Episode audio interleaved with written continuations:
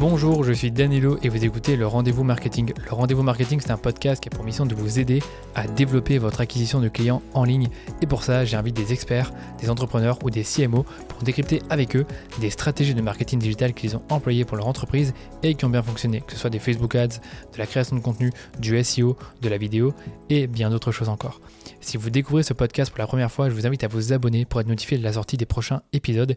Et si vous êtes un auditeur régulier de ce podcast, pensez à laisser un avis 5 étoiles sur Apple Podcast pour soutenir votre fidèle serviteur. Aujourd'hui, je reçois Vincent Redrado, CEO du Digital Native Group. Le Digital Native Group, c'est un cabinet expert du modèle DNVB, Digitally Native Vertical Brands, et qui accompagne ces nouvelles marques nées du digital dans leur croissance. L'équipe de Vincent conseille les entreprises sur différents leviers de croissance, notamment le digital, le retail, le développement de gamme de produits et également le développement de leur modèle économique afin d'être plus rentable. Je voulais en savoir un peu plus sur l'expertise de ce cabinet de conseil parce que c'est plutôt rare d'être expert des DNVB et Vincent a gentiment accepté mon invitation alors qu'on ne se connaissait pas du tout et qu'il a un planning très chargé. Et dans ce nouvel épisode de podcast, j'ai demandé à Vincent de me parler des DNVB et ce qui les différencie d'autres marques plus établies. On a vu quatre points qui caractérisent les DNVB et c'était super intéressant. Mais ce qui m'intéressait vraiment pour cet épisode, c'était d'en savoir plus sur les leviers de croissance des DNVB. On a donc parlé des meilleurs canaux d'acquisition pour les DNVB aujourd'hui, qu'ils soient payants ou organiques.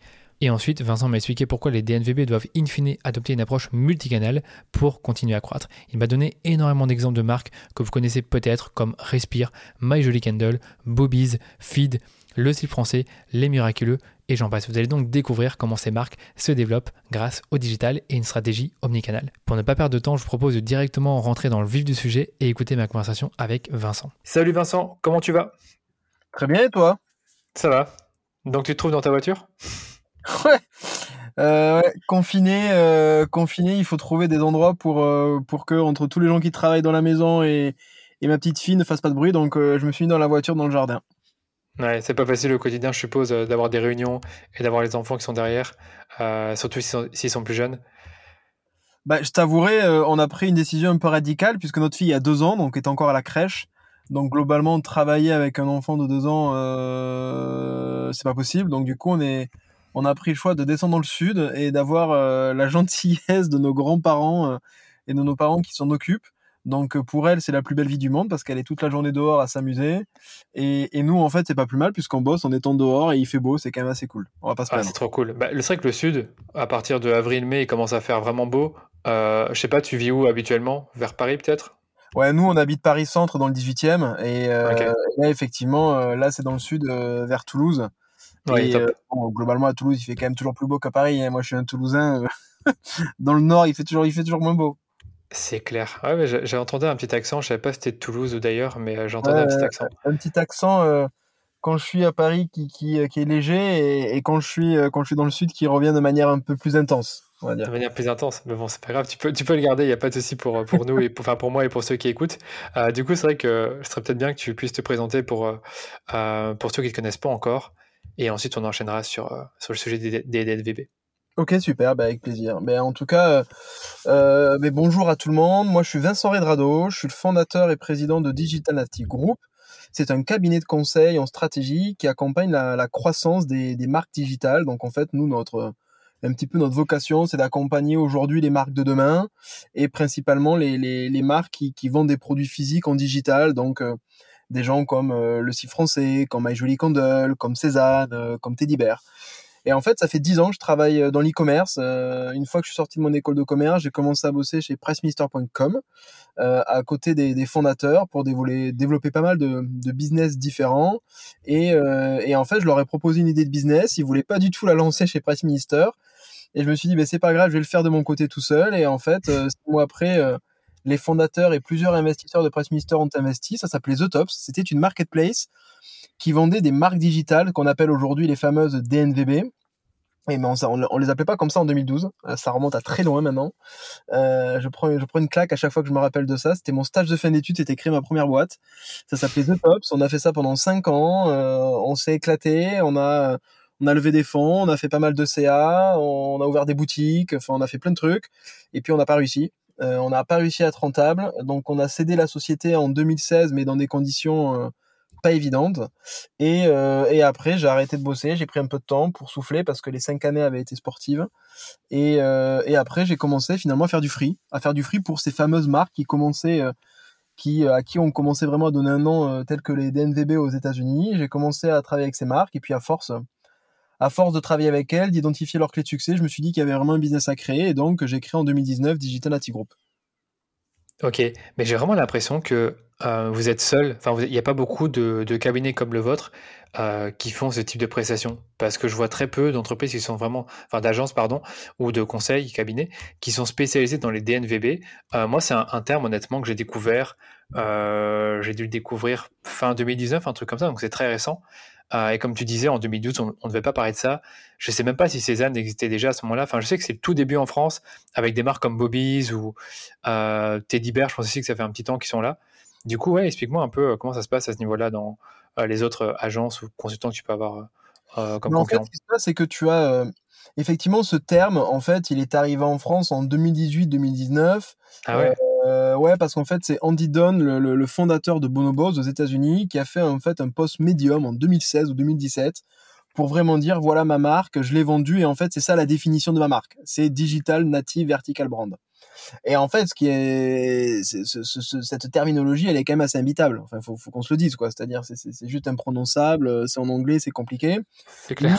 on, a, plutôt tendance à dire que c'est des marques euh, D2C, direct to consumer qui est là pour le coup est, beaucoup plus clair puisqu'on associe ça finalement au B2B, au B2C, tout le monde le comprend, tout le monde euh, comprend ce que c'est. Donc c'est effectivement les marques qui vendent leurs produits directement aux consommateurs, que ce soit sur le digital ou que ce soit sur le physique. Parce que dans DNVB, on entend digital, mais aujourd'hui, aucune marque ne se lance sans son site e-commerce. Je veux dire, ça fait partie de la base.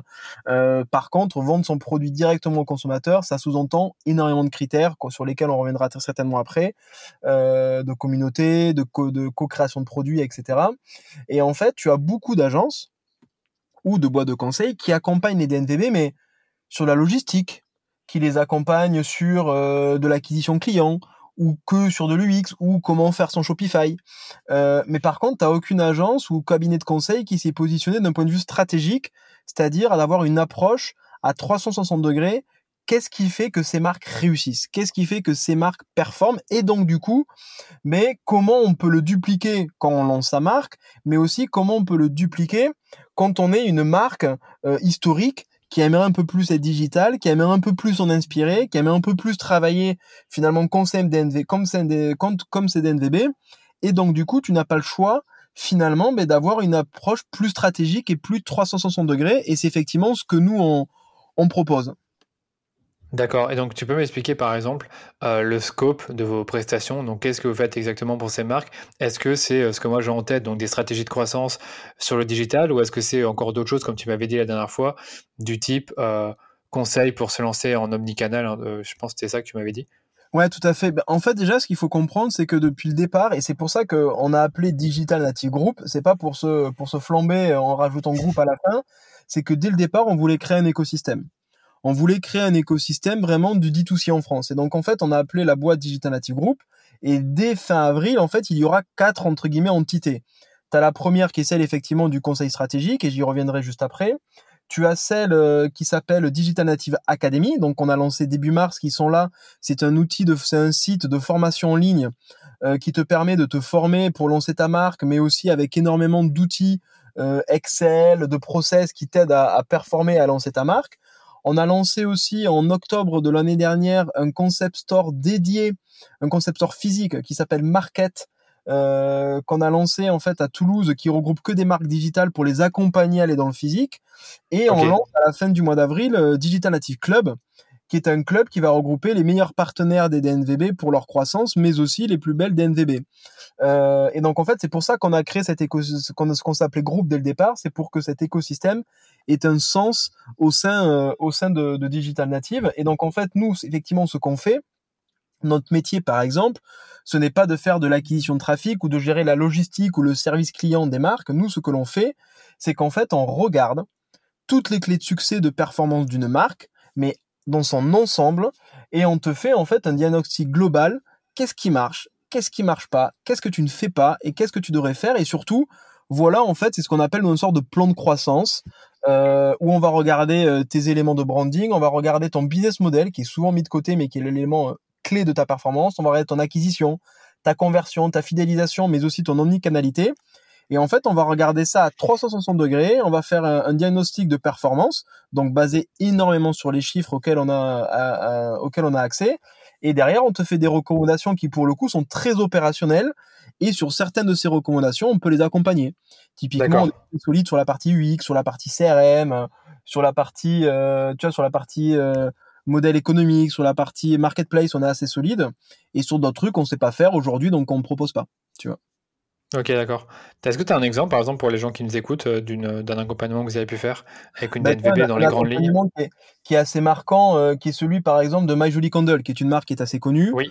Euh, My Julie Candle, c'est une marque qui fait 10 millions et qui est assez représentative de ce que doit être une DNVB aujourd'hui, c'est-à-dire une marque avec un produit sympa, une très forte communauté, qui a un site e-commerce qui représente la majorité de son chiffre d'affaires, mais qui est aussi avec des boutiques en propre, fait du wholesale et aussi un marketplace. Donc tu vois mmh vraiment une globalité assez forte. Et en fait, My Jolie Candle, on a fait euh, finalement l'entrepreneur euh, euh, Samuel avait lancé sa marque il y a un peu plus de 5 ans, une croissance extraordinaire puisqu'il atteint 10 millions très rapidement.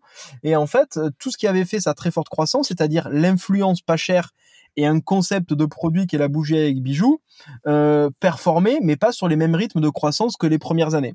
Et donc, en fait, il nous a demandé, ben, est-ce que vous pourriez faire un diagnostic global de notre marque et nous dire ce qui va, ce qui va pas, où est-ce que vous êtes et où est-ce que vous n'êtes pas. Et donc, on a fait ça.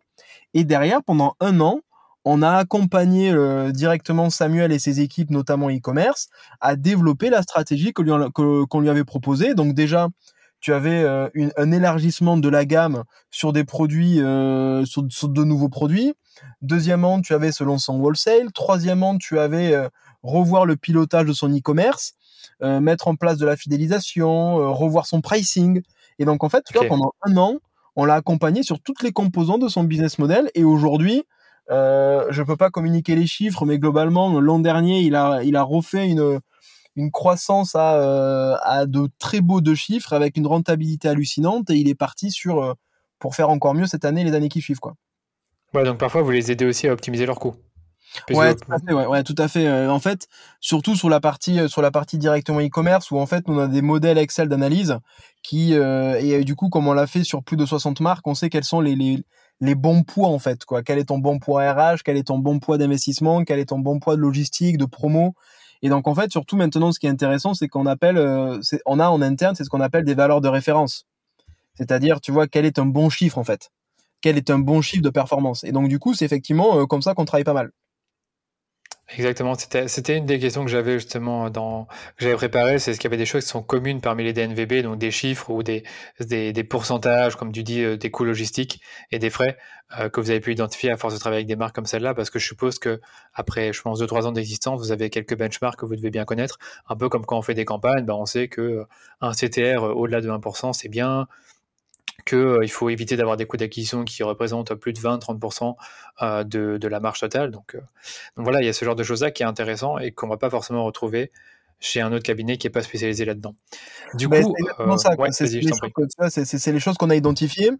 Et donc, en fait, pour avoir identifié ça, c'est que tu as plein de gens qui, vont te vendre de la stratégie, comment le, je sais pas, les modes de consommation du complément alimentaire vont, vont, vont, évoluer dans 10 ans. Nous, ça, on sait pas faire, tu vois. On sait pas faire ça, nous on sait faire de, de, de, la stratégie sur le modèle économique de la DNVB et surtout des recos très concrètes qui font du business. C'est ça notre business, c'est ça notre taf nous. Et pourquoi on, est l'un des seuls et qu'on sait le faire?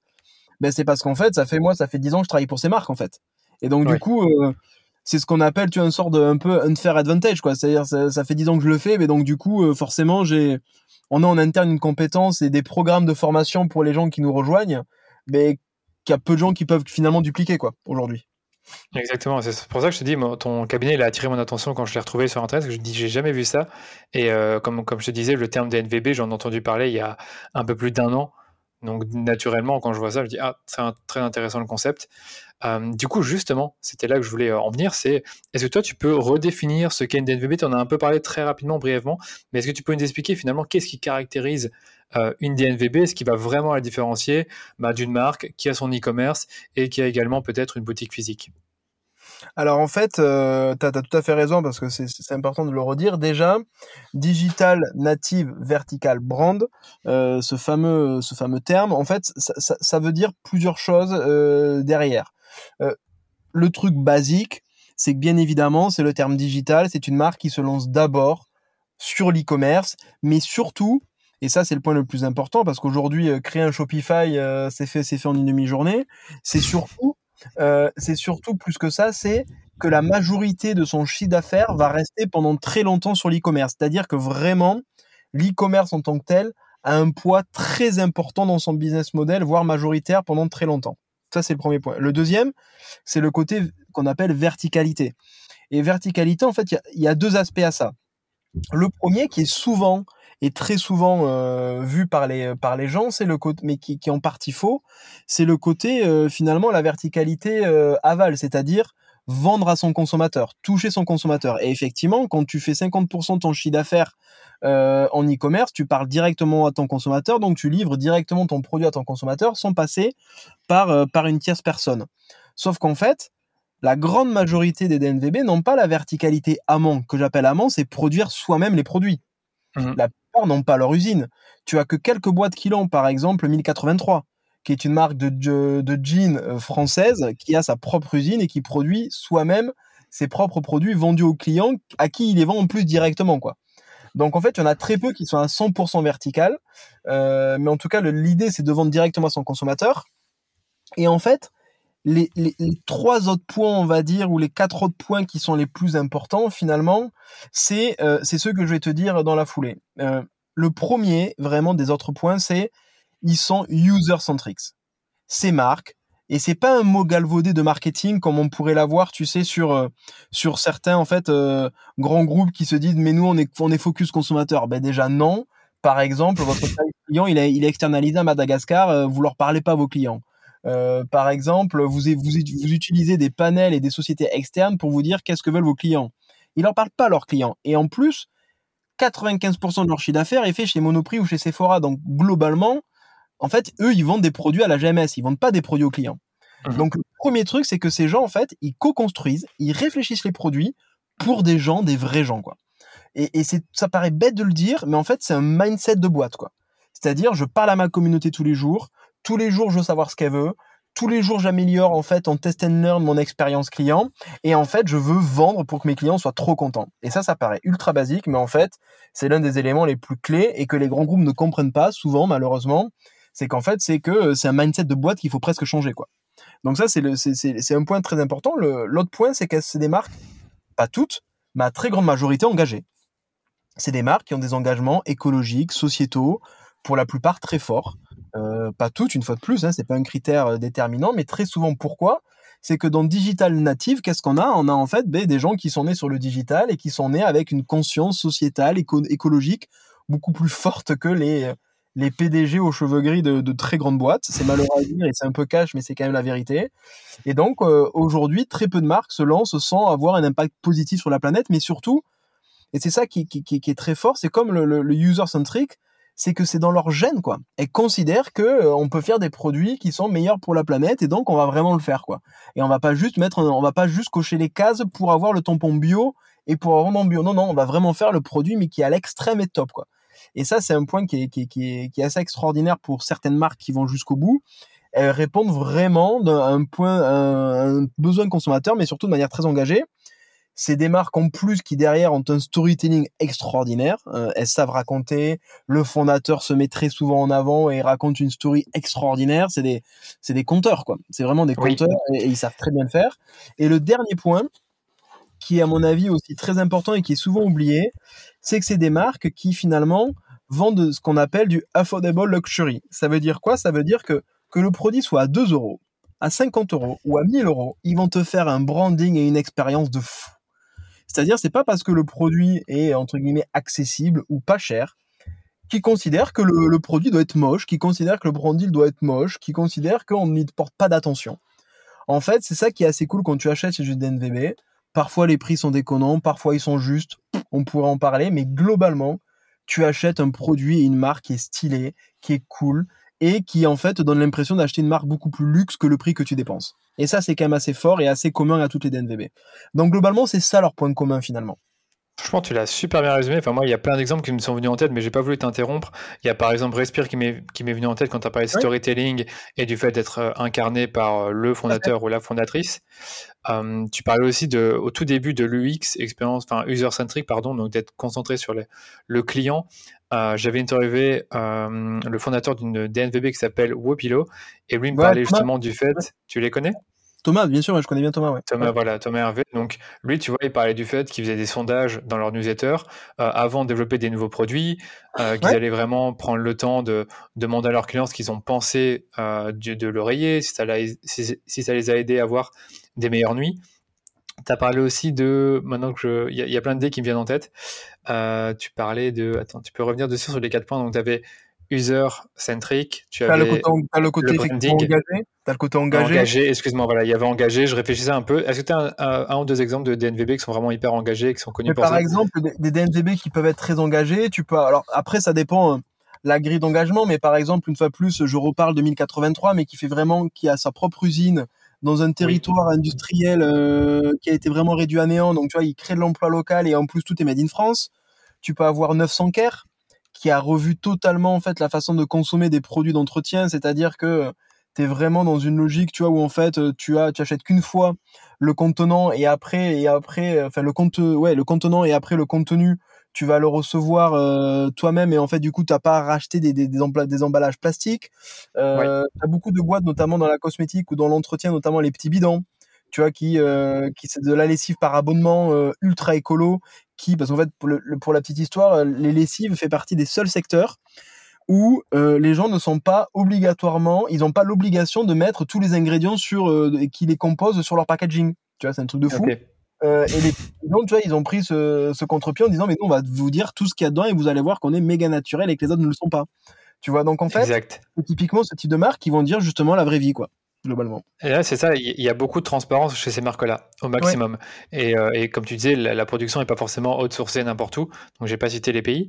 Euh, et attends que je réfléchisse à ce que tu disais. Et il y a aussi le branding, et c'est vrai que quand tu regardes la plupart des DNVB, il y a un branding qui est fort, que tu remarques, qui est un peu différent, qui est moins corporate, euh, qui est plus chaleureux, qui est plus, qui est plus proche du client. Voilà ça que je voulais dire, c'est que... Ouais, qui est plus authentique en fait. Qui est plus authentique. et pour terminer, qu'est-ce que j'ai à dire d'autre encore? Je voulais rebondir, que je ne dise pas de bêtises. Ah oui, c'est que ces, entreprises-là, elles ont des, liens forts avec leurs clients et donc des communautés. Et je pense que tu vas en parler après, mais j'ai l'impression que la plupart de ces boîtes se développent principalement euh, grâce à leur communauté au départ. Par exemple, Bobby, c'est un bon exemple. Euh, quand j'ai eu le fondateur euh, sur le podcast, il m'expliquait ben, que les premiers clients qu'ils ont eu, ils les ont eu en faisant une vente, une vente, comment ils appelaient ça encore, une vente privée dans un appartement. Ils ont juste invité, ils avaient créé à l'époque un groupe Facebook en 2010. Ils y avaient ajouté des amis et les amis et de leurs amis, ben, ils ont, comment dire, ils ont ajouté leurs amis pardon, dans le groupe. Et ensuite, ben, quand ils ont fait la vente privée, ils étaient, je pense, il y avait 500 personnes qui ont acheté le premier jour, tu vois. Et après, c'est comme ça qu'ils sont principalement développés, c'est avec le bouche à oreille, et puis seulement après avec le e-commerce. Et je pense que c'est pas la seule marque qui s'est développée de cette façon-là, avec une campagne de crowdfunding, ou alors en faisant un, beau bouche à oreille. Ah, mais c'est l'un des éléments clés. Mais, mais finalement, tu vois, c'est un peu la clé de voûte. C'est-à-dire, tu arrives à fédérer des gens parce que tu as un super branding, tu arrives à les fédérer parce que tu as une super storytelling, tu arrives à les fédérer parce que tu es engagé, et tu arrives aussi finalement à les fédérer parce que tu penses à eux en premier. quoi. Enfin, tu vois, c'est toujours pareil. Exact.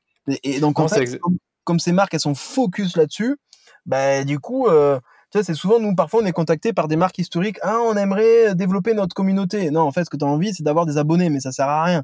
Euh, ce qu'il faut, c'est avoir des gens engagés, d'avoir un taux d'engagement très fort et que les gens aient une raison de s'engager en fait.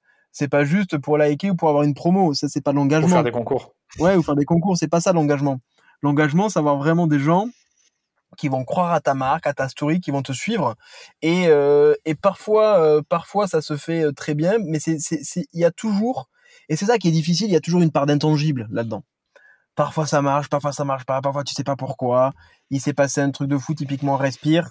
C'est quand même hallucinant. Euh, c'était une influence entre guillemets sur sur Instagram. Elle avait 15 000 followers ou 20 000 au début. Enfin, c'est pas non plus, euh, tu vois, euh, c'était pas Caroline Receveur avec 3 millions quoi. Donc c'était c'était entre guillemets une petite influenceuse et pourtant elle a fait une vidéo sur LinkedIn d'engagement de fou Elle était forte, ouais.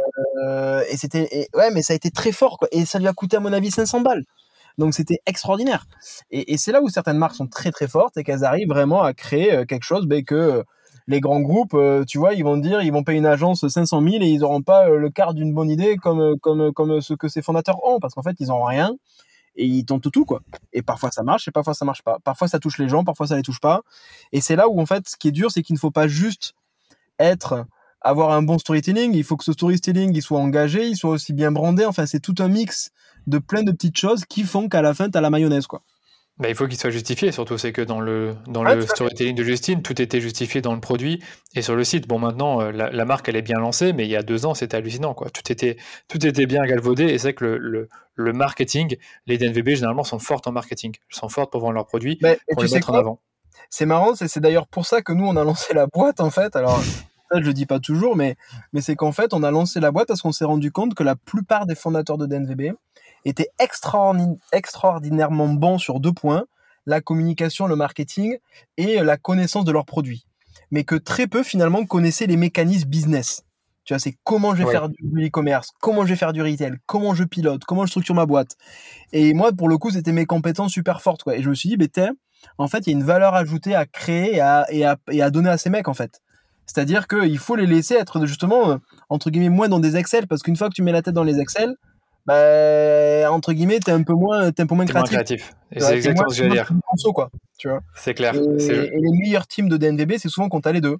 Quand on a une euh, ou un qui va être euh, extrait, qui va être très fort sur le produit, sur la com, le marketing, et un autre qui derrière va être plus opération, finance.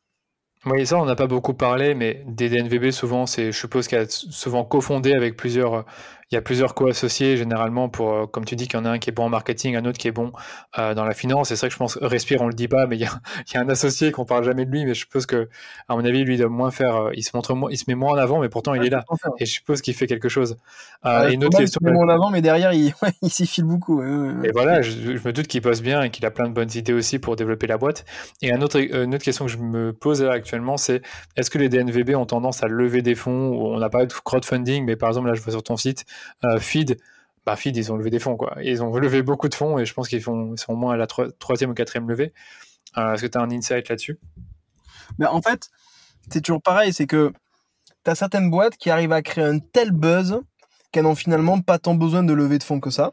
Mais la plupart en ont quand même besoin. Euh, pour, trois raisons principales. La première, c'est que même si tu marges bien, bah, il faut quand même en vendre du produit pour commencer à pouvoir payer un collaborateur. Quoi. tu vois, c'est ça, euh, exactement. C'est toujours ça. Euh, 35, 40 000 euros chargé, c'est 60 000 euros.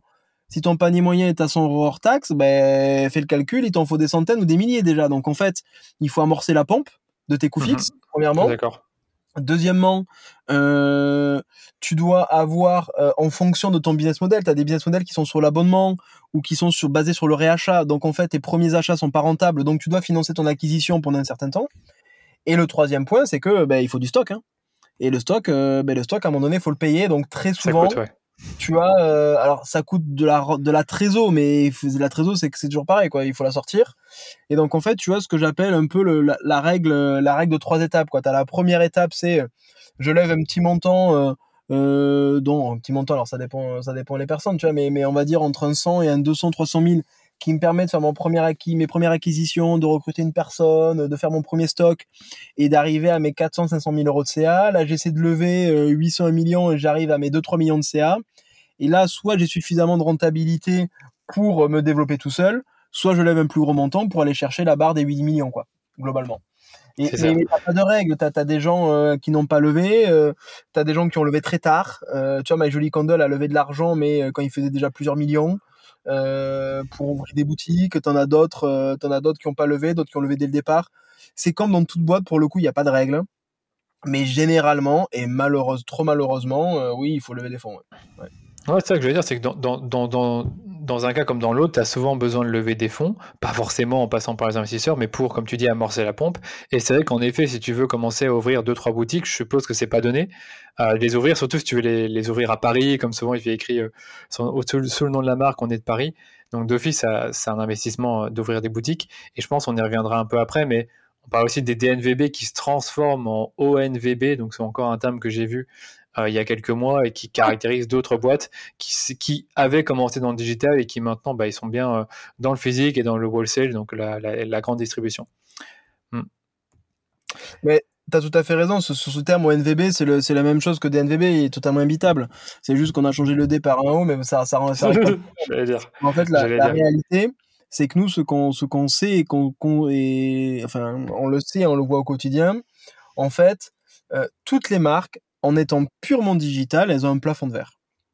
Elles ont un plafond de verre, euh, et toi tu le sais très bien, d'acquisition. C'est-à-dire qu'à un moment, ben, tu as chopé tous les gars que tu pouvais choper sur Facebook. C'est-à-dire à un moment donné, euh, ou en tout cas ça te coûte trop cher, ou en tout cas tu peux pas générer la même croissance. Il y a toujours un plafond de verre quelque part. C'est soit ça te coûte plus cher, mais ton rythme de, de croissance à trois chiffres, tu n'y arrives plus. Donc en fait, tu es dans l'obligation d'aller chercher des relais de croissance ailleurs. Et nous, on considère que la meilleure DNDB, c'est celle qui a le potentiel en termes de produits et de marge d'être omnicanal très rapidement. Et quand on dit omnicanal, c'est avoir ses boutiques en propre, mais c'est aussi avoir un réseau wholesale ou c'est être en marketplace et bien évidemment avoir son e-shop. Mais c'est primordial aujourd'hui d'aller très loin. Et d'ailleurs, si tu remets Cézanne de côté, Cézanne dépasse les 100 millions d'euros. Si tu enlèves Cézanne, tu as 20-30 DNVB qui font euh, entre 10 et 30-40 millions, mais pas plus. La grande majorité sont entre, entre, euh, entre, un entre 0, enfin on va dire 300 000, 400 000 et 5-6 millions, en fait.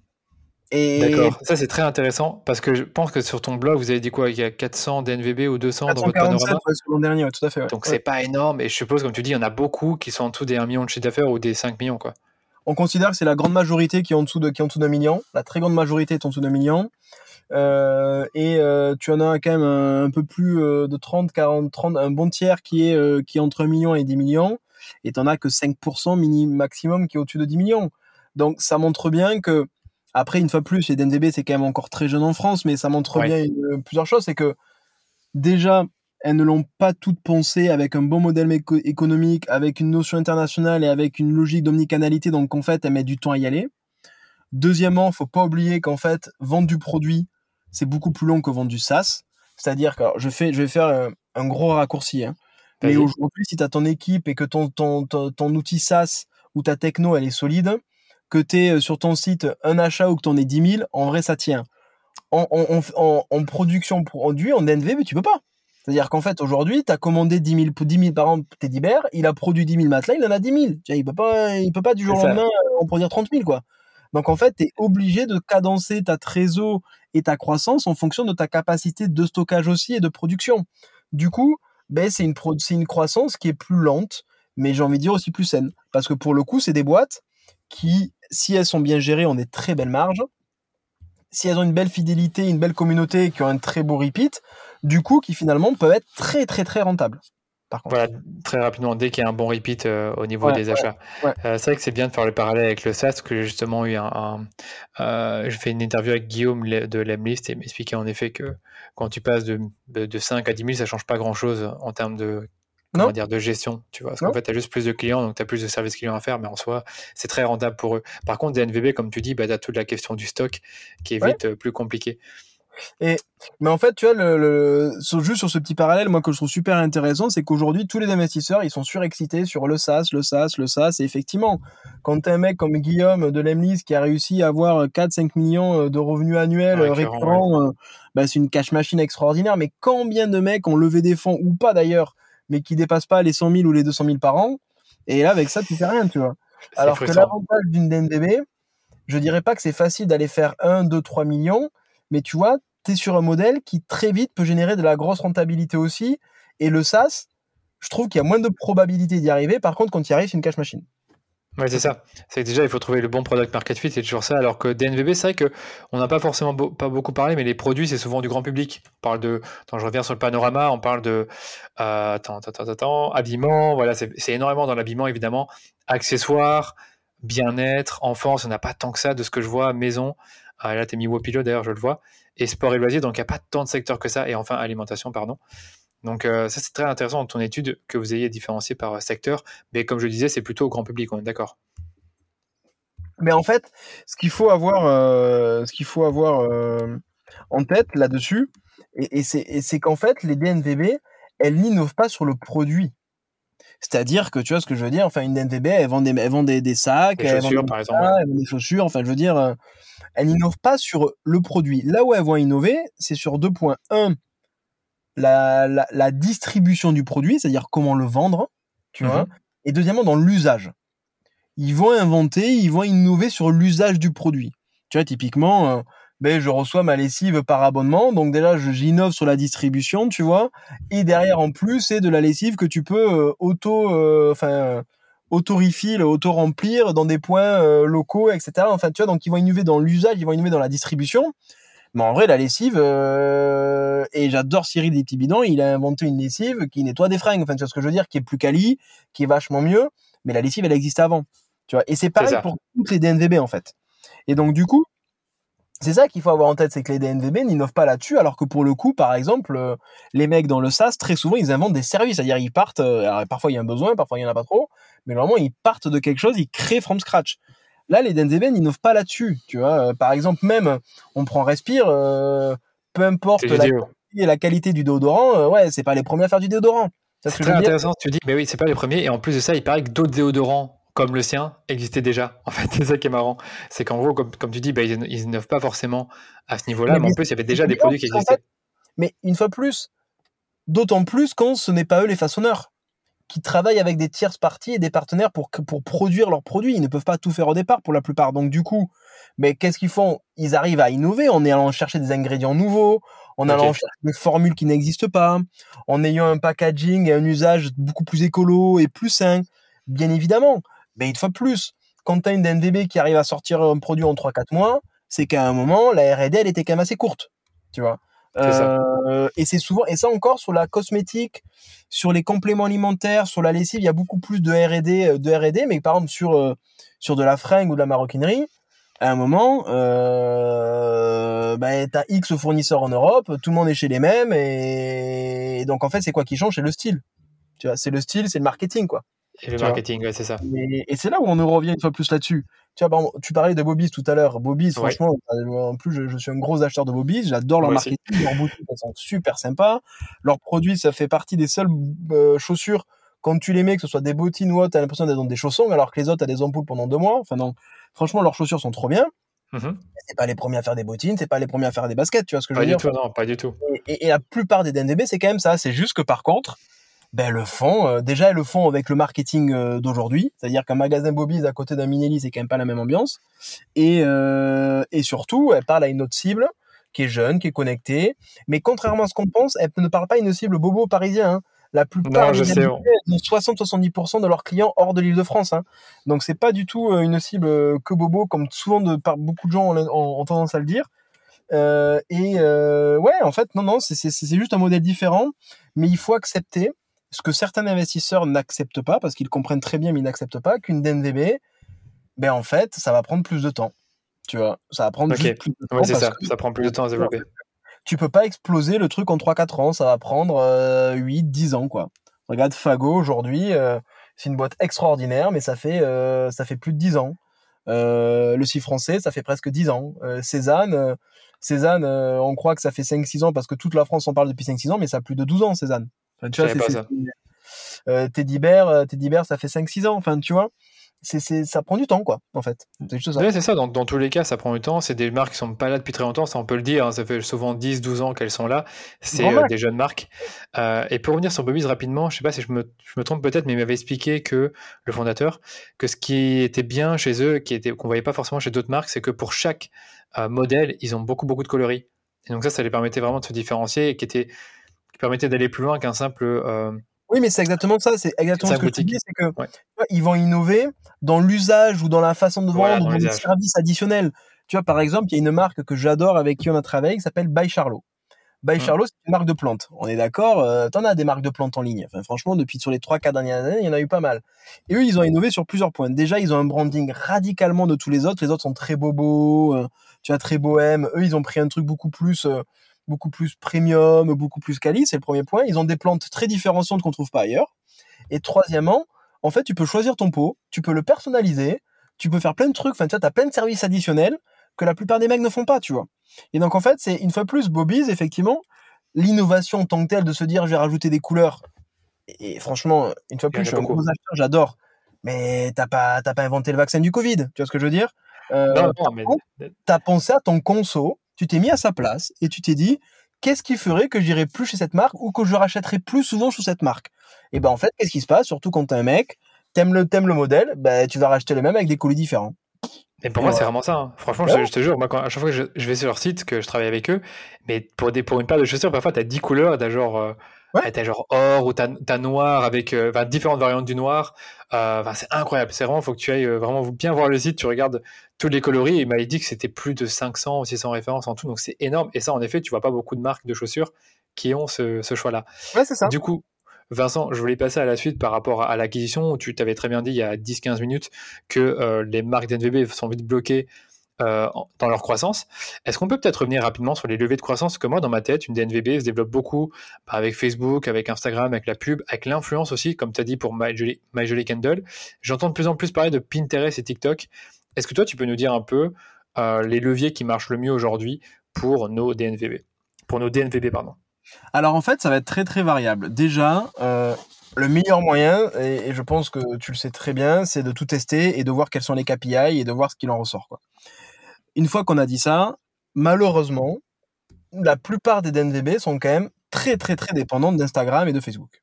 Mhm. Euh, pourquoi je dis malheureusement C'est que ben, tu as un inventaire fini avec un nombre d'entrées infini. Donc globalement, euh, il peut se passer qu'une chose, c'est que les prix augmentent. Quoi. Donc, euh, donc en fait, t'as beau être le, donc le seul moyen d'améliorer euh, ton coût d'acquisition, c'est avoir une meilleure rétention, avoir un meilleur site, avoir des ads qui cliquent plus que les autres. Mais sinon, de base, de toute façon, t'es pas bien, quoi. Et, ça, c'est inhérent au secteur. Et quand tu vois les coûts d'acquisition, ce qu'ils ont pris en 10 ans, euh, ça va pas s'arrêter. Notamment avec le Covid, sauf pendant le confinement de l'an dernier où t'avais plein de gens qui ont arrêté d'investir. Du coup, c'était open bar pour les DNVB. maintenant, c'est plutôt l'inverse parce qu'ils ont compris qu'ils pouvaient faire du business. Donc, globalement, t'as pas trop le choix. Après, c'est très dépendant. La plupart des DNVB sont quand même dépendants de Facebook et Instagram. Pourquoi? Parce que c'est des beaux visuels, c'est des belles, c'est des belles marques. Euh, donc du coup, euh, c'est visuel et ça marche. Pinterest aujourd'hui, très franchement, il y a que quelques marques de déco que je connais qui font un peu de bise, mais ça reste dans tous les cas, franchement très faible. Ça reste faible, c'est très cher, c'est très dur à traquer. Et c'est pareil pour le coup, euh, ça un peu pour TikTok. C'est très difficile de traquer. Je me souviens, on avait fait un test avec ma jolie Candle. Euh, TikTok mhm. nous remontait 150 ventes dans son back office et nous en fait on avait fait une, opération code promo en fait on avait eu deux ventes quoi. Donc en gros TikTok, il, ouais TikTok en fait euh, il traque un petit peu tu sais euh, comme je vais me faire TikTok TikTok vont m'adorer. Il, il, traque un petit peu tu sais comme au début de Facebook c'est-à-dire ah t'as vu la pub eh ben, on considère que c'est grâce à nous tu vois. Oui, bah, sur Facebook c'est jusqu'à un jour. ouais, mais tu vois, Facebook, tu peux paramétrer tes last click. Enfin, tu vois, il y, a un peu plus quand même de paramétrage derrière, quoi, que tu peux faire. Mhm, tout à fait. Donc, euh, donc en fait, eux, non, tu l'as vu pendant 30 jours, c'est chez nous. Quoi. Ah non, c'est chaud ça. Ça, c'est chaud. ça, c'est chaud. Ouais, ouais, c'est chaud. Donc, forcément, ils te disent qu'ils ont des chiffres de fou, mais en fait, pas tant que ça. Donc, globalement, ça va. Je trouve que typiquement, TikTok, c'est difficile à traquer. Par contre, euh, par contre, je trouve, euh, il y a certaines marques, typiquement Kipli, c'est une marque de matelas éco-responsable, à cartonner en SIA. À cartonner en SIA. Et il y a très peu de DNVB qui arrivent à craquer le SIA. Euh, tu vois, sur, parce qu'en fait, il y a très peu de DNVB qui peuvent se positionner sur des mots-clés de recherche avec suffisamment de volume et peu concurrencés. Parce qu'en fait, imaginons, tu une marque de compléments alimentaires ou une marque de bougies ou de matelas, acheter matelas, tu te fais défoncer parce que la DNVB, elle vend son produit un peu plus cher que les, que, le, que, les, que les discounters. Donc, globalement, elle a toujours un CPC qui est excessivement cher et elle est comparée aux autres, donc elle, elle vend pas très bien. Par contre, quand tu arrives à trouver une niche de SEA, avec un volume important et, euh, et euh, où tu es pratiquement le seul positionné, c'est extraordinaire. Et Kipli a eu ça pendant, euh, pendant ces deux, trois premières années de lancement. Et ils ont fait pratiquement leur croissance, eux, pour le coup, que sur ça au début, par exemple. Donc, euh, donc voilà. Euh, l'influence, c'est toujours un très gros levier, sauf qu'aujourd'hui, c'est un gros levier principalement avec du code promo. Donc, il faut accepter de vouloir le faire. Et ça, il y a certaines marques qui ne veulent pas ou qui ne veulent plus en faire. Mais c'est mais c'est euh, c'est quand même euh, c'est quand même euh, c'est quand même un levier important aujourd'hui aujourd'hui quand même des DNVB et en fait nous on a la tendance à dire qu'il y a deux influences. Tu as l'influence de notoriété. Donc là qu'on traque en fait c'est un budget com pour nous. Que ça fasse de la vente ou pas de la vente on s'en fiche. C'est là pour faire de la notoriété de la com parce qu'on va pas vraiment traquer. Et si on traque on va tellement avoir peur du ROI donc on on le fait pas Et après, tu as vraiment l'influence qui a pour but de vendre avec un jeu concours, avec un code promo, etc. Et là, pour le coup, ça, on le, on le continue. Et après, mais malheureusement, une fois que tu as dit tout ça, ben, il reste pas grand-chose, quoi.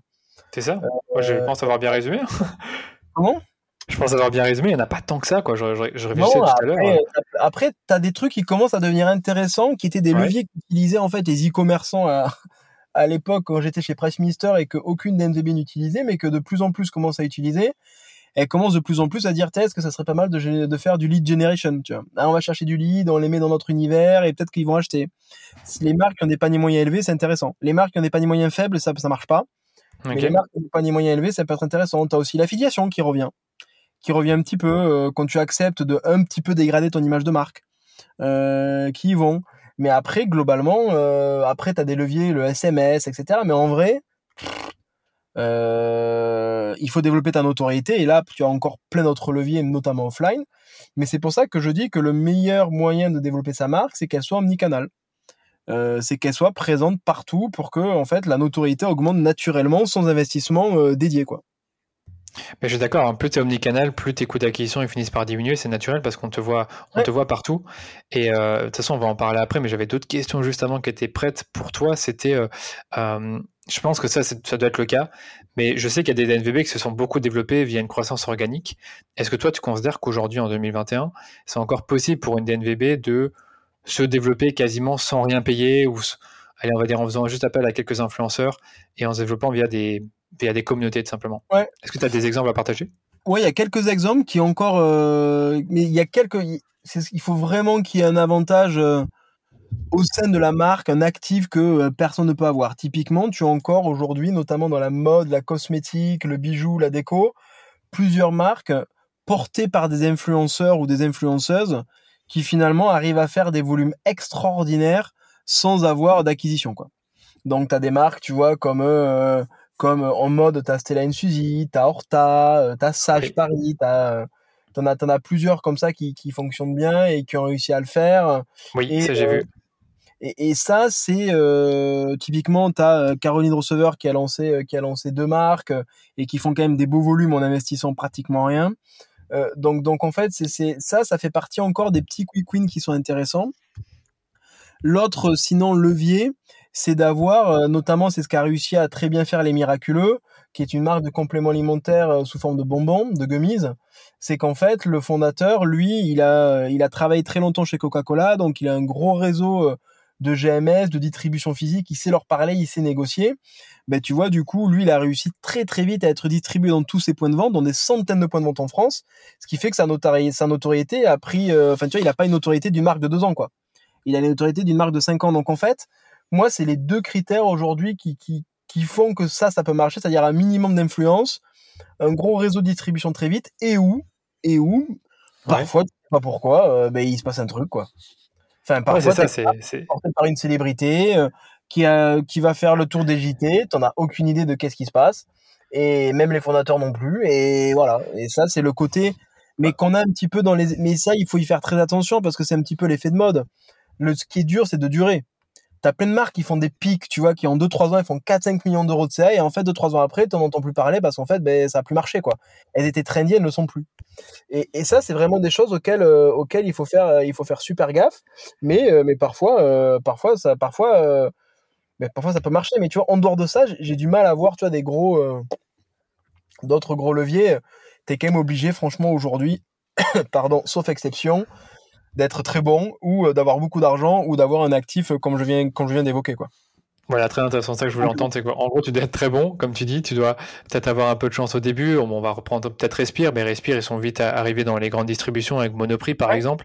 Donc ça, ça a bien aidé parce que l'histoire de la fondatrice, elle a dû euh, intéresser euh, du monde. Et tu as parlé aussi d'être un minimum influent avant. Et c'est vrai que quand tu as dit Stella Suzy, directement, c'est à ça que j'ai pensé quand tu parlais de bah, d'avoir une certaine notoriété parce que c'est une marque qui a été créée par une influenceuse il y a quelques années, il n'y a pas longtemps, et qui a une grosse croissance d'un seul coup. Ouais, tout à fait. Et en fait, tu sais, c'est comme un petit peu euh, comment. Euh, tu sais, c'est un petit peu la toile d'araignée, quoi. C'est comment, en fait, au tout début, un petit peu à la bobise, quoi. En fait, euh, t'as invité 50 potes, et en fait, les 50 potes, ils ont trouvé ça trop cool. ils en ont invité 500, et puis en fait, c'est 500, etc., etc. Et ça, ça prend du Une fois plus, ça prend du temps. Et donc, parfois, tu vois une marque, tu dis, putain, elle est ouf cette marque et tout. Mais en fait, mec, ça fait 5-6 ans qu'elle existe. Bobby's, tout le monde l'a connu quand il a ouvert sa boutique dans le Marais et qu'il a commencé à faire du chiffre en e-commerce, mais ça faisait déjà 5-6 ans qu'il existait, le gars. Et il faisait du bise. Et en fait, Fago, c'est pareil, tu vois. Et, en fait, il y a plein, plein, plein de marques comme ça. On se dit, ah, mais elles sont trop bien ces marques, ouais, mais en fait, euh, tu crois qu'elles viennent, qu viennent sortir, mais ça fait 5-6 ans que les mecs ils taffent, quoi. C'est bien que tu dises ça parce qu'il y a aussi une autre chose qu'on n'a pas vraiment citée. Je pensais que tu allais en parler justement. C'est le fait qu'elle démarre dans, dans, un secteur de niche. Donc par exemple, Bobby's, ben, c'était les mocassins. Wepilo, c'était les, les, oreillers. Et du coup, c'est vrai que on n'a pas forcément beaucoup parlé, mais est-ce que toutes les DNVB ont vraiment démarré avec un petit un produit, on va dire, je vais pas dire monoproduit, mais pour une cible bien spécifique? Donc, par exemple, le mocassin pour. à dire oui, c'est en fait, je le mets pas. Pourquoi je le mets pas? C'est que c'est de, c'est que on a tendance à dire que l'un de leurs points communs, c'est d'avoir un hero product au lancement. C'est-à-dire, j'ai un produit qui fait que euh, ma, mon, euh, ma, marque, elle est associée à ce produit. Mais en fait, pourquoi j'en ai pas parlé, c'est que même si c'est une réalité, aujourd'hui, la clé de succès d'une NVB, c'est sa capacité à sortir à élargir sa gamme en largeur et en profondeur très très rapidement. Okay. s'est fait connaître sur des déos, mais quand tu regardes leur site aujourd'hui, ils ont une gamme de 15-20 produits différents. Et en fait, c'est ça qui est super important d'avoir en tête, c'est que oui, elles se lancent souvent avec un produit, mais parce que pour des raisons euh, d'efficacité, d'argent et de tout ce qu'on veut. En revanche, extrêmement vite, en tout cas celles qui performent, en fait, tous les 3, 4, 6 mois, elles lancent un nouveau produit, c'est-à-dire qu'en fait, elles ont un an et demi d'anticipation. C'est-à-dire tu lances ta marque, mais tu as déjà prévu sur les deux prochaines années les produits qui allaient sortir. D'accord, donc c'est vrai que pour moi c'est un gros, c'est un, bel axe de croissance, c'est en effet développer d'autres produits, parce que si tu restes toujours sur le même monoproduit, à la fin, bah, tu as touché un peu tout le monde. Et c'est vrai que j'ai un client, je ne vais pas dire son nom, mais qui cherche justement à développer d'autres produits, en plus de son monoproduit, qui, qui clairement il cartonne. Et d'ailleurs, il s'est lancé il n'y a pas longtemps euh, à l'international, parce que bah, bon, il se dit, ça marche très bien en France, donc on le fait à l'international. Mais bon, on ne peut pas faire ça indéfiniment, il faut aussi lancer d'autres gammes, comme l'a fait Respire, c'est vrai qu'on l'oublie, c'est pas juste un déo. quoi mais tu devrais me mettre en relation avec lui. Mais, mais tu vois, ouais, si tu veux, je peux, je peux t'en parler après en off. Mais, mais, en vrai, l'un des, euh, l'un des plus gros, nous, qu'on considère de, de, de, de, facteurs de croissance, c'est ce qu'on appelle le collectionning. Et qu'il y a, il y a deux niveaux dans ce collectionning. C'est à la fois euh, mais élargir ta gamme et en largeur et en profondeur, mais aussi et surtout comment tu lances des produits. À l'époque, et il y a encore des marques qui font ça, il y avait deux saisons, hiver, été. Tu vois et en fait, d'un coup, tu avais tes magasins qui changeaient du jour au lendemain et tu savais pas ce qui se passait. quoi. Là, l'idée, c'est de se dire comment tu crées un sequencing qui fait que ça travaille. Je te donne un exemple, c'est ce qu'on a fait avec My Jolie. On a fait deux choses avec My Jolie. Déjà, on a profondément euh, développé les gammes en largeur et en profondeur. Et tu vois, donc en profondeur sur la gamme de produits qu'il avait, la bougie bijou, on est allé chercher de plus en plus d'exclusivité, de nouveaux produits avec une façon de les lancer avec tu vois, du teasing pendant un mois avant et quand on les lance, ça, bourrine de partout. Et d'ailleurs, les derniers lancements qu'on avait fait, ben, en trois jours, c'était en rupture de stock, ce qui n'était jamais arrivé, tu vois. Et de l'autre, on a, on a développé la gamme aussi en largeur et on a fait deux tests. On a lancé une gamme de bijoux et on a lancé aussi une gamme de plusieurs gammes de bougies senteurs, tu vois, pour aller vraiment là-dedans. Et en fait, ben, tu t'aperçois que ben, il y a plein de choses qui ont fonctionné, d'autres moins. Ouais, c'est ça. Globalement, tu vois, tu es obligé de tester, savoir quels sont tes actifs, qu'est-ce que veulent tes clients, qu'est-ce qui peut, qu'est-ce qui peut être satellitaire et qui peut correspondre. Mais es, en fait, pourquoi c'est l'un des plus gros leviers de croissance? C'est que si tu n'as pas de collectionning de gamme et que tu ne sais pas bien les teaser, si tu sais les teaser, tu vas faire du, de l'acquisition. Mais si tu n'as pas de collectionning, tu n'as pas de repeat, tu n'as pas de repeat. C'est exactement ce que j'allais dire. C'est que tu as, besoin de repeat. en fait. C'est vrai que j'allais dire exactement ça. Bah, je ne peux pas dire le nom du client, mais en effet, si tu as toujours le même produit, c'est un peu chaud euh, bah, de faire du repeat et d'avoir des, des, clients qui sont fidèles parce qu'on le sait, ça coûte beaucoup moins cher de, de, de, ah vendre à nouveau un client qui a déjà acheté. Quoi. Ben, tu vois, normalement, ça coûte 7 à 8 fois moins cher. Donc, effectivement. C'est ce qu'on dit, ouais, j'allais pas dire le nombre. On m'a dit. Euh, t'as envie, as envie que le mec rachète, mais quand je vois, par exemple, Teddy Bear, ils ont, ils ont fait un travail extraordinaire sur les 2-3 deux, trois dernières années, pendant, parce que pendant 2-3 ans, ils sont vraiment focus sur le matelas, en mhm. élargissant la gamme en profondeur, c'est-à-dire différents types de matelas. Et là, maintenant, franchement, ils ont une gamme et qui est, ils ont les draps, ils ont les coussins, ils ont les sommiers, ils ont plein de trucs. Et, et, et heureusement, parce que ça, en plus, le collectionning, il a deux objectifs il a un objectif de repeat, mais il a aussi un objectif de panier moyen. Tu vois, c'est euh, comment je propose du cross-sell, comment je propose de l'upsell, comment je fais que mon client il dépense plus. Eh ben, le seul moyen, c'est d'avoir des produits. Hein. C'est ça. Le mec, tu vois, ça deux matelas, donc le mec achète deux matelas, t'as le temps, quoi. C'est ça, si t'as qu'un seul produit, bah, ton panier c'est toujours le même, quoi. Bah ouais. Et t'as mm. beau faire des bundles, ah, si vous en achetez trois, vous avez, ouais, bon, à un moment donné, euh, tu vois, ça c'est mort, quoi. Donc en fait, t'es obligé Et ça, une fois plus, ça fait partie des critères de succès, c'est que quand ces marques-là arrivent à le faire, mais de manière anticipée, tu vois, c'est-à-dire, une fois plus, c'est là où l'exécution et, la qualité d'exécution est primordiale, c'est quand tu arrives dès le départ à te dire, en fait, sur euh, les trois prochaines années, voilà mon rythme de produit, et je me focus notamment là-dessus parce que je sais que ma croissance, elle va dépendre de ça parce que là, j'ai beau faire un super coup sur, par exemple, je prends Respire mes déodorants. S'ils avaient fait que ça, en vrai, euh, c'est cool les déos, mais à un moment donné, tu vois, tu veux, euh, t'as beau avoir pour le coup un produit repeat, euh, t'as envie d'acheter autre chose, quoi. Et donc, du coup, euh, quand tu l'anticipes, ben, en fait, ça se passe. Mmh, je suis d'accord. Donc ça, c'est finalement un premier, premier levier de croissance, c'est le, fait de développer ta gamme en profondeur ou en largeur. Donc ça, tu l'as bien résumé. Euh, tu as parlé aussi de l'omnicanalité. Je voulais revenir là-dessus parce que je pense qu'on en parle un peu moins. C'est bah, comment justement une DNVB peut se lancer en dehors du digital, on va dire? Mais en fait, déjà, la plupart, en fait, tu vas avoir, on va dire, deux aspects. Tu as ceux qui vont de suite vouloir accepter d'aller en distribution, d'aller chez des distributeurs tiers donc que ce soit la grande distribution, que ce soit Monoprix, que ce soit euh, euh, chez Sephora, que ce soit chez Nocibé, enfin, ou même chez des wholesalers indépendants. Mmh soit euh, c'est ces boutiques en propre. D'accord. Donc dans le deuxième cas, si c'était boutique en propre, généralement le mieux c'est d'aller faire des pop-up. C'est tester. Est-ce que mon produit, typiquement, c'est ce qu'a fait Asphalt l'an dernier en septembre à Bordeaux. Ils ont fait un pop-up de plusieurs jours pour comprendre, sentir leur communauté, euh, voir comment ça se passait.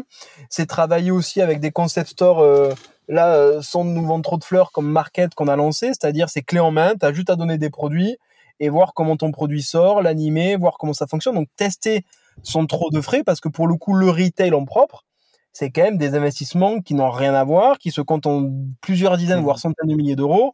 Donc le mieux, c'est de tester d'abord assez vite comment ça fonctionne. Mais un autre exemple, tu vois, par exemple, Kabaya, qui est une marque de, de, de bonnets, de sacs personnalisables, qui cartonne absolument. Kabaya, ils se sont développés au tout début avec énormément de pop-up. Et maintenant, il en fait 40, 50, 60 par an. Tu vois, donc c'est un levier de croissance qui peut être très fort. Et maintenant, il commence à avoir ses boutiques en propre. Mais le bon levier, c'est de tester. Mais par très intéressant. Par contre, attention, beaucoup de marques testent mais en fait, dans des zones, tu sais, euh, où il n'y a pas de trafic, euh, tester où il y a du volume. Tester pour rencontrer des gens. En fait, ne testez pas juste parce qu'en fait, souvent, les gens, ils testent en se disant, ma communauté va venir. Ouais, c'est vrai, c'est cool, mais ça, c'est pas du retail. C'est-à-dire, ton retail, c'est pas juste ta communauté. Tu feras pas assez de chiffres avec ta communauté. Il faut que tu sois dans un mhm. endroit où tu vas rencontrer des gens qui ne te connaissent pas, qui ne savent pas qui tu es. Et c'est là où tu vas voir si tu as un potentiel retail. C'est pas avec ta communauté dans une rue où personne va ou dans une impasse. Euh, ça, c'est cool pour faire du showroom et de la com, mais c'est pas là où tu fais du biz. Là où tu fais du business, c'est quand en fait tu vas rencontrer des gens que tu ne connais pas. Donc typiquement les centres commerciaux, euh, des points de centre-ville très passants, euh, les galeries Lafayette, le Bon Marché, BHG, enfin globalement des endroits qui ne vont pas dénaturer ton image, mais qui vont en tout cas te permettre de faire du chiffre et de vraiment tester le retail. Ouais, c'est ce que j'allais dire, c'est que tu dois justement aller, là où il y a du trafic, donc dans les centres commerciaux. Et donc, toi, ta suggestion, c'est finalement passer par des petits pop-up stores ou alors euh, avoir un contrat retail avec, euh, ben, tu parlais de, je pense, Sephora, Monoprix, etc. Enfin, ça dépend évidemment de ton produit. Euh, les pop-up stores, pour rappel, pour ceux qui connaissent pas, je pense, hein, le résumé, c'est en gros, c'est une boutique éphémère, un petit endroit où tu, tu es là, tu es présent avec ton produit et pendant quelques jours, tu le vends. C'est bien ça ou est-ce que je me trompe? Ouais, tout à fait, ouais, tout à fait, tout à fait. Ok. Parce que je pense, qu'il y tout le monde qui, je pense que tout le monde ne connaissait pas forcément le, le, concept. Donc en gros, tester, ben, finalement, comme dans le digital, c'est que tu vas pas forcément euh, du jour au lendemain ouvrir ta boutique s'il n'y a pas de potentiel. C'est vrai que tu as parlé de, de Asphalt, ben, je n'avais pas du tout qu'ils avaient fait ça. Quoi. c'est un bon exemple aussi. Hein. Non, mais en fait, c'est vraiment, vraiment testé, surtout qu'Asphalt, ils sont basés sur le, sur le modèle de précommande. Donc c'est encore, plus différenciant quoi. Euh, mais donc du coup l'idée ouais c'est ça c'est et après les distributions tierces avec le wholesale ça c'est encore tout un autre bordel parce que euh, là tu parles à beaucoup de gens différents sur des contrats différents. Là, le petit tips, c'est au début essayer d'être chez des distributeurs tiers et vous pouvez notamment utiliser la plateforme Encore Store, A-N-K-O-R Store, euh, qui référence en fait des milliers de boutiques indépendantes. Euh, et en fait, c'est une marketplace B2B qui match les boutiques indépendantes et, et les marques. Donc ça, c'est un truc, c'est un truc qui est assez intéressant. Et sinon, là où ça devient plus compliqué, c'est si vous voulez négocier avec Monoprix, Carrefour, etc. Typiquement, moi, je l'ai jamais fait. Je suis pas mauvais en égo, mais je connais pas les règles. Et ça, c'est difficile, quoi. Euh, les conditions, les règles, sur quoi on peut jouer, pas jouer. Donc, c'est un, un, autre jeu, mais pour certaines marques, c'est primordial. C'est primordial, il faut y aller. Et là, clairement, tu perds de la marge. Quand tu es, quand tu es wholesale, bon, t'as le volume, mais bon, t'as moins de marge. Ouais, mais j'ai envie de dire euh, combien te prend Facebook? Enfin, tu vois, à un moment donné, c'est toujours mm. pareil. C'est, il y a ta marge euh, brute, euh, mais après il y a ta contribution, quoi. C'est-à-dire qu'est-ce qui te reste une fois que tu as filé ta logistique, une fois que tu as filé ton Facebook, une fois que tu as filé tes codes promo, que tu as payé ton CMS, que tu as payé tes frais de Stripe à la fin, qu'est-ce qui reste, quoi? Et nous, c'est ce qu'on regarde, en fait. C'est qu'il y a plein de gens qui disent, euh, voilà ma rentabilité, c'est mon CA, mon marketing. Hum, c'est pas tout à fait ça, quoi. Euh, et il faut tout regarder, toutes les lignes. Et en enlevant tout à la personne, tu t'aperçois, ah, il me reste pas grand chose. Eh oui. Et donc, en fait, le wholesale est un gros levier, mais c'est pour ça que je, je reviens là-dessus. Pour nous, et c'est malheureux, mais on voit beaucoup de marques qui viennent nous voir, ils disent, ah, j'arrive pas à faire de la croissance, tu pourrais nous dire pourquoi et tout. Ben, en fait, ton modèle économique, il est juste pas bon, quoi. Tu peux pas tu n'as pas suffisamment, tu n'as pas un modèle économique qui te permet de faire de la croissance, c'est-à-dire que tu ne marches pas assez pour investir. Et donc, en fait, pour qu'une marque réussisse, c'est pour ça que je reviens vraiment là-dessus, il faut qu'elle soit omnicanal à un, à un moment. Pour être omnicanal, qu'est-ce qu'il faut? Ben, Il faut marger suffisamment. Et pourquoi il faut marger suffisamment? Parce qu'il faut être capable de donner une marge à un distributeur, il faut être capable d'assumer un loyer en retail, il faut être capable d'assumer ses frais, euh, les commissions Amazon sur mon marketplace, et il faut être capable d'assumer les frais marketing, de logistique et de retour euh, en e-commerce. Et donc, la clé de la clé, c'est marger au départ. Et avoir un modèle économique. En, résumé, tu fais, tu mets, un, tu mets le, produit, le prix de ton produit plus élevé. Et c'est vrai quand tu regardes bien, je pense que les déo respires, ça ne pas être donné. Donc d'office, c'est tout de suite plus cher. Tu dis ah ouais, pourquoi? Mais il y a tout le storytelling derrière, il y a tous les ingrédients qui sont un peu plus euh, premium. Je suis pas sur ça. Je, dis, peut-être une bêtise, mais c'est vrai comme tu dis, si tu as un produit qui est un prix pardon qui est trop bas pour ton produit, c'est plus compliqué que pour d'autres grands du secteur. Je pense que ça faisait partie de mes questions. C'est finalement bah, avec le modèle économique d'une DNVB, bah, comment elles peuvent euh, croître aussi bien, pas forcément croître aussi bien que d'autres, mais euh, en, gros faire la, euh, être en concurrence ou alors pouvoir au moins titiller les gros du secteur, tu vois. Mais tu vois, une fois de plus, elles ne peuvent pas les titiller, en tout cas pas toutes, mais sur le prix. Tu vois, typiquement, si tu veux te battre, je sais pas, mais par exemple, le groupe Enkel, on discute beaucoup avec eux, et en fait, Enkel, qu'est-ce qu'ils te disent leur prix moyen d'un produit, c'est 1,50€. Bah ouais, mais à un moment mhm. donné, qu'est-ce que je fasse? Enfin, En e-commerce, 1,50€, je fais rien. Enfin, ça n'existe pas. Ça, ça, sert à rien. C'est-à-dire euh, Stripe ou PayPal, ils m'ont déjà tout pris, j'ai plus rien. Donc, euh, donc ça ne marche pas. Donc effectivement, déjà, ces marques, elles s'adaptent à l'e-commerce, par définition, sur leur modèle économique. C'est-à-dire, elles vendent pas des produits en euros, elles vendent des produits un peu plus chers avec des packs, des bundles et tout ce que tu veux. Mais surtout, après, en grande distribution, pourquoi elles vont peut-être plus marcher que d'autres? Ben, c'est qu'elles vont une fois plus avoir une storytelling, elles vont raconter quelque chose, elles vont déjà avoir une communauté qui, ont, qui ont créé un bouche à oreille, euh, un packaging qui fait rêver, une mise en avant qui fait rêver. C'est un tout, c'est un tout, mais une fois plus, le, modèle économique, et, et, et, ça je reviens vraiment dessus parce que tu as parlé du prix, et c'est un mmh élément très important. Très souvent avec les DNVB, nous on travaille et on revoit leur prix. On revoit très souvent leur prix à la hausse parce qu'en fait, leur prix, comment il a été fixé? Il a été fixé à ma concurrence est comme ça, ou je pense que ça, si je le mets là, c'est trop cher, je le mets à ce prix-là, quoi. Allez, on va voir. Mais en fait, ce prix-là, peut-être qu'il est pas bon, ou peut-être qu'il est mauvais, enfin, j'en ai aucune idée. Peut-être qu'en fait, tu peux vendre dix fois plus cher, quoi. Et euh, nous, on a fait des testing prix sur plein de clients, et on a plein de clients qui ont augmenté leur prix de manière assez hallucinante, et comme par hasard, le taux de conversion n'a pas, n'a pas, n'a pas bougé, quoi. Incroyable du genre. T'as un euh, exemple à donner? Je peux pas les donner parce que là pour le coup. Ok, euh, ok. Oui, c'est vrai que c'est plus compliqué, je suis bête. Mais, sur des paniers moyens, et quand je parle d'augmentation de prix, c'est pas un euro, c'est parfois euh, sur un panier moyen à 50 euros, c'est parfois 10-15 euros. C'est beaucoup. Hein. C'est beaucoup d'argent. Mais en fait, tu t'aperçois, et après, c'est toujours pareil, le ratio, c'est euh, je perds combien de conversion par rapport au gain de marge que j'ai sur le volume. C'est tout qu'il faut regarder. C'est pas juste un, critère, ah, j'ai moins d'ajouts au panier parce que j'ai mis mon prix plus cher. Oui, ok, jusque-là, on a à peu près, on le sait, c'est logique. Mais est-ce qu'au final, tu perds, euh, est-ce que tu gagnes plus à la fin en marge? Ah oui, peut-être. Ah ben voilà, donc ça valait le coup. C'est ça le plus important.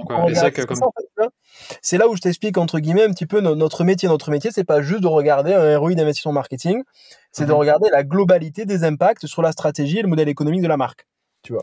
Moi, je comprends bien, c'est vrai que je pense que quand tu vois le site, il faut bien, il faut bien le comprendre. Quoi. Quand tu vas sur ton site et que tu es une DNVB, il faut comprendre que c'est pas juste de l'acquisition et, comme tu dis, regarder le ROI d'une campagne marketing. Ah, ça, peut-être peut qu'on le fait pas très bien, par contre. ah ouais? Bah, je sais pas, non, mais je sais pas, peut-être que sur notre site, on le présente pas très bien, mais parce que, en fait, le problème, c'est que, tu vois, ça, c'est un chantier que l'on a, nous, c'est que, tu vois, ce que je suis en train de te dire par rapport aux impacts de X ou Y euh, actions sur ton modèle économique et, ta marque, c'est qu'en fait, beaucoup de DNVB, euh, déjà ne le réalisent même pas. C'est-à-dire, si tu leur expliques pas, pour eux, c'est même pas, comment dire, euh, eux, leur but, c'est de faire plus de croissance. Donc, qui, qui c'est quoi faire plus de croissance C'est faire plus d'acquisition. Ah, ok, il faut que j'ai les meilleurs avec moi pour faire l'acquisition. Ah, maintenant, je fais plein d'acquisition, il faut que j'ai les meilleurs avec moi pour faire la fidélisation. Mais en fait, ça, c'est très bien, mais c'est des piliers qui doivent être travaillés dans un ensemble, en fait.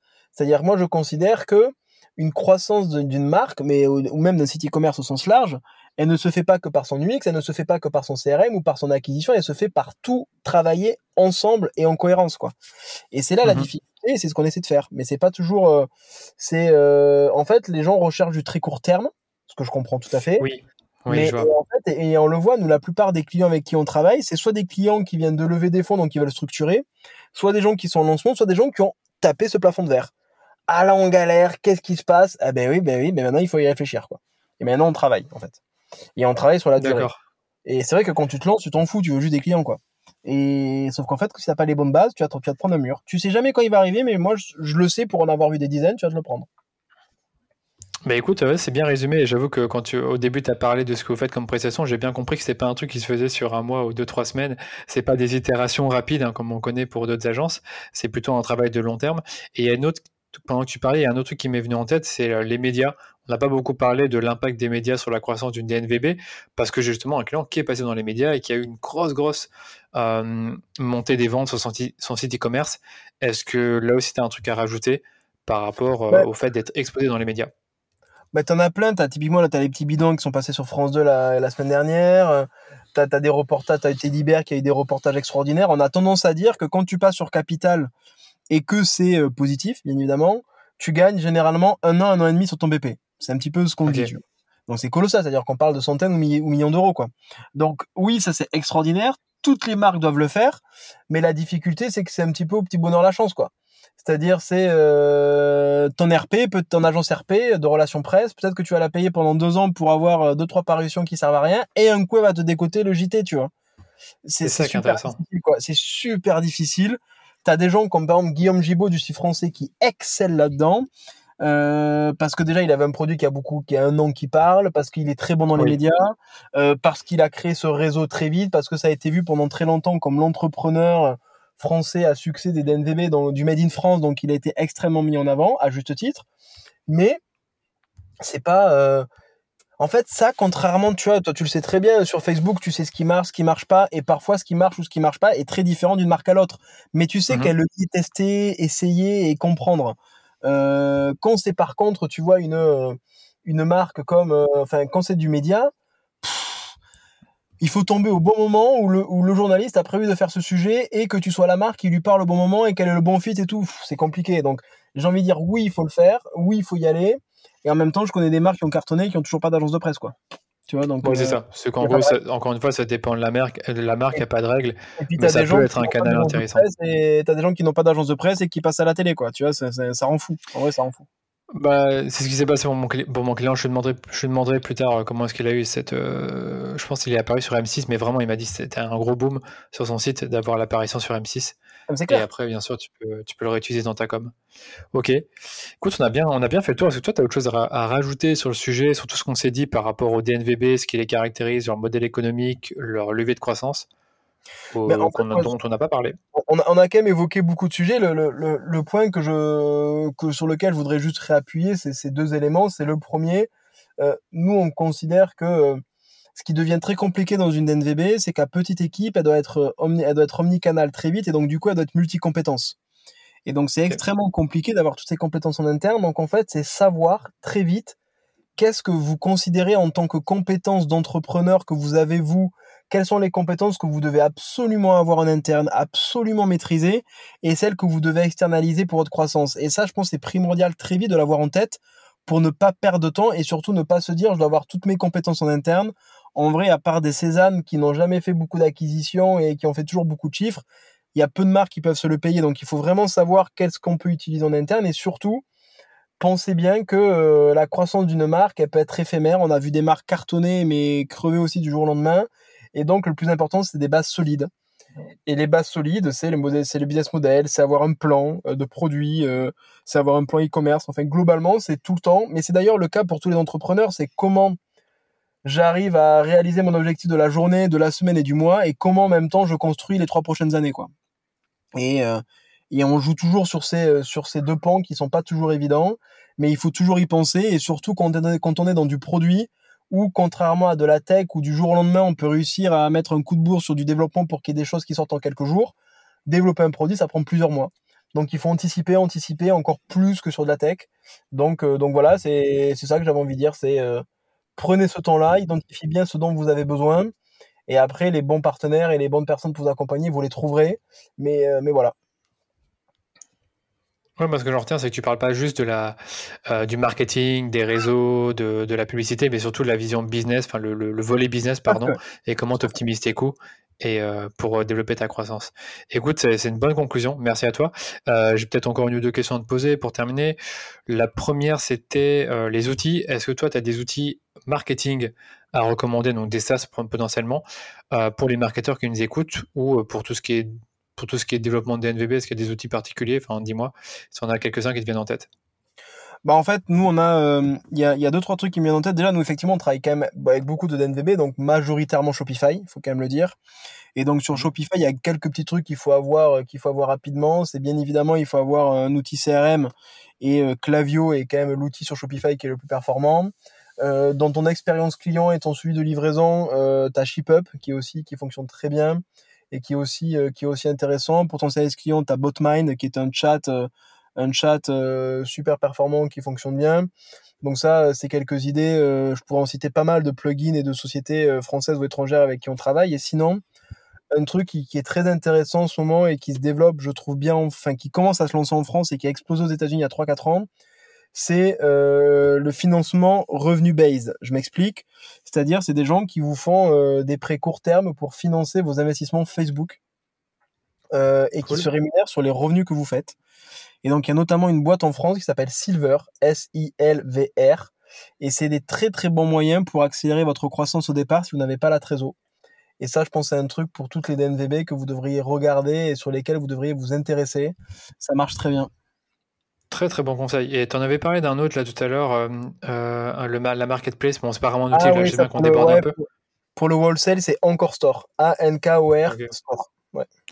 Ok, top, je mettrai tout ça dans les notes de l'épisode. Bah écoute, un grand merci pour ta générosité et tout ce que tu as dit dans ce podcast est vraiment hyper transparent, hyper pertinent. J'aimais bien que tu donnais des exemples à la fois euh, d'entreprises que vous avez accompagnées, de DNVB bien sûr. Et toi, Vincent, du coup, où est-ce qu'on peut te retrouver et comment travailler avec toi? Bah alors nous en fait on, travaille avec euh, des marques qui font quelques dizaines de milliers d'euros à celles qui en font plusieurs dizaines ou centaines de millions donc on n'a pas de, critères spécifiques. On aime juste travailler avec des gens qu'on kiffe, qui ont un beau produit, qui ont une belle vision et qui veulent surtout euh, ben, représenter les modes de consommation euh, de demain. Donc en fait, contactez-nous sur notre site digitalnativegroup.com directement via le formulaire ou sinon directement contactez-moi sur LinkedIn, Vincent Redrado, vous me trouverez assez facilement. N'hésitez pas à nous contacter, c'est toujours avec plaisir qu'on parle et qu'on rencontre avec des entrepreneurs sur leur histoire, sur leur challenge pour soit donner euh, des petits conseils rapides pour vous aider, soit pour vous accompagner plus sur la durée. En tout cas, euh, n'hésitez pas, toute l'équipe, on sera ravis. Génial, bah écoute, je mettrai tout ça dans les notes de l'épisode. Vous êtes combien dans votre équipe au fait? On est 15 maintenant. Cool, c'est vraiment bien. Après 3 ans de développement, c'est ça? Ben, On s'est lancé euh, mi-2019, donc ça va, faire, ça, va faire un an, ça va faire bientôt deux ans. Bientôt deux ans. C'est très très rapide, franchement énorme. énorme. Et toi, tu étais freelance avant, comme tu disais, tu faisais plutôt du conseil, conseil stratégique? Ouais, j'avais plus la bande passante, donc euh, donc c'est comme ça que j'ai créé Digital Native et euh, c'est comme ça qu'on commence petit à petit à se développer. Énorme. Bah écoute, euh, je suis content pour vous. Bon, écoute Vincent, je te dis. Merci pour ton invitation, merci pour ton temps, merci pour votre écoute et à très bientôt. Avec plaisir Vincent, à très très bientôt. Salut. Salut. Merci d'avoir écouté cet épisode jusqu'au bout, comme toujours. Comme vous avez pu l'entendre, les DNVB sont des nouvelles marques qui exploitent différents leviers marketing, logistique et digitaux pour croître à une vitesse folle. Elles ont aussi un modèle économique qui leur permet de se lancer peut-être plus facilement et rapidement que d'autres entreprises. Mais le véritable challenge pour ces nouvelles marques, c'est de continuellement trouver de nouveaux canaux d'acquisition et d'autres axes pour continuer leur croissance. Les amis, avant de vous quitter, je vous invite comme toujours à vous abonner au podcast pour ne pas manquer les prochains épisodes et surtout, n'oubliez pas de me laisser une note 5 étoiles sur Apple Podcast ou même de repartager votre écoute sur Instagram, sur LinkedIn ou même en stories en me taguant. Ça vous prend juste deux minutes et moi ça me fera super plaisir de savoir que vous écoutez le podcast. Allez, je vous dis à très vite pour un nouvel épisode du rendez-vous marketing.